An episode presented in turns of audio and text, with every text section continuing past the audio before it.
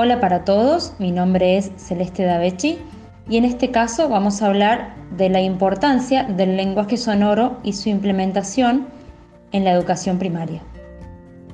El lenguaje sonoro construye imágenes acústicas. Posibilita un tipo de narrativa que se diferencia de otros recursos que se utilizan en las escuelas, como la lectura, por ejemplo, de un libro, o los recursos visuales, como las infografías, imágenes y los videos. A partir de los recursos que nos brinda este lenguaje, que son palabras, efectos y sonido, música y silencio, montamos un relato sonoro que nos permite contar una historia de una forma diferente. La narrativa radiofónica exige al oyente a recurrir a imágenes auditivas para reconstruir mentalmente las escenas que se detallan a través de la narración sonora. En contraposición a lo visual, la palabra radiofónica posee una presencia fugaz, porque no está dominada al sentido de la vista. Sin embargo, es una palabra provocativa de una presencia imaginaria, cargada de sonidos, tejiendo la memoria. Es la palabra que genera sueños.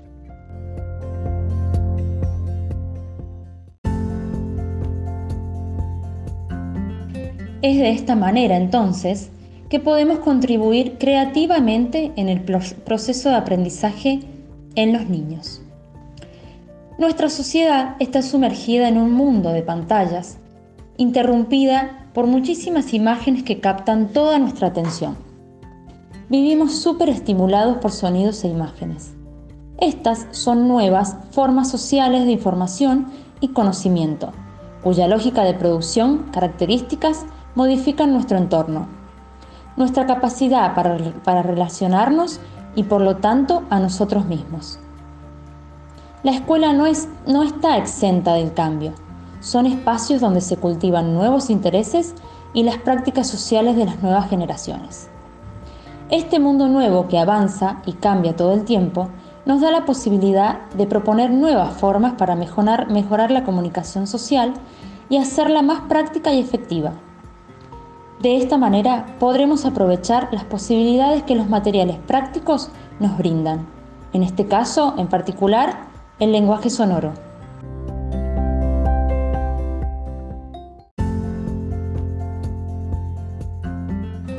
El lenguaje sonoro entonces nos permite generar una dimensión creativa, puesto que el sonido es el único recurso que tendrá el receptor, es decir, que deberá servirse de la imaginación para poder completar e interpretar la información que recibe, es decir, lo sonoro, en un medio que nos da la posibilidad de atravesar un proceso muy creativo. Los espacios educativos son espacios comunicacionales, es decir, se enseña a través de la comunicación. La vida en las aulas se convierte así en un ámbito preferente de observación y de análisis. El aula ya no es solo el escenario físico de aprendizaje escolar, sino también ese escenario comunicativo donde se habla y se escucha, y también donde, donde algunos se distraen, donde se lee y se escribe, donde unos se divierten y otros se aburren, donde se hacen amigos y enemigos, donde se aprenden algunas destrezas, hábitos y conceptos a la vez, que se olvidan otras cosas muy, muy importantes.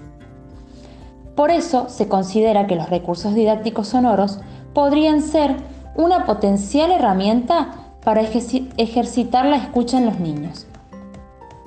Es decir, en estos espacios donde los niños invierten más de cuatro horas diarias, es de suma importancia que se generen recursos nuevos que sostengan la atención a la hora de aprender. Lo que se intenta generar es la participación activa a través de la escucha, nos interesa despertar la imaginación y la creatividad a través de la construcción de nuevos significantes. Nos interesa también que el proceso de escucha sea un proceso creativo. Escuchar, hablar, leer y escribir son habilidades comunicativas fundamentales para el proceso de aprendizaje de los niños. Las destrezas comunicativas que desarrollen serán de gran importancia para potenciar la escucha. Mientras más herramientas tengamos al alcance, más fértiles van a ser los resultados de los conocimientos de los niños. El lenguaje sonoro siempre estuvo ligado exclusivamente al medio radial, pero actualmente conocemos diversas plataformas digitales sonoras. Existen miles de dispositivos y canales de transmisión en Internet que promueven la experimentación sonora. Podemos escuchar, transmitir y publicar sonidos online. Podemos compartir, descargar y editar sonido online en cantidades diversas sin límites de tiempo o de estilo. Estas posibilidades hacen que si se proyecta esta primera producción, los alcances sean enormes. Muchas gracias.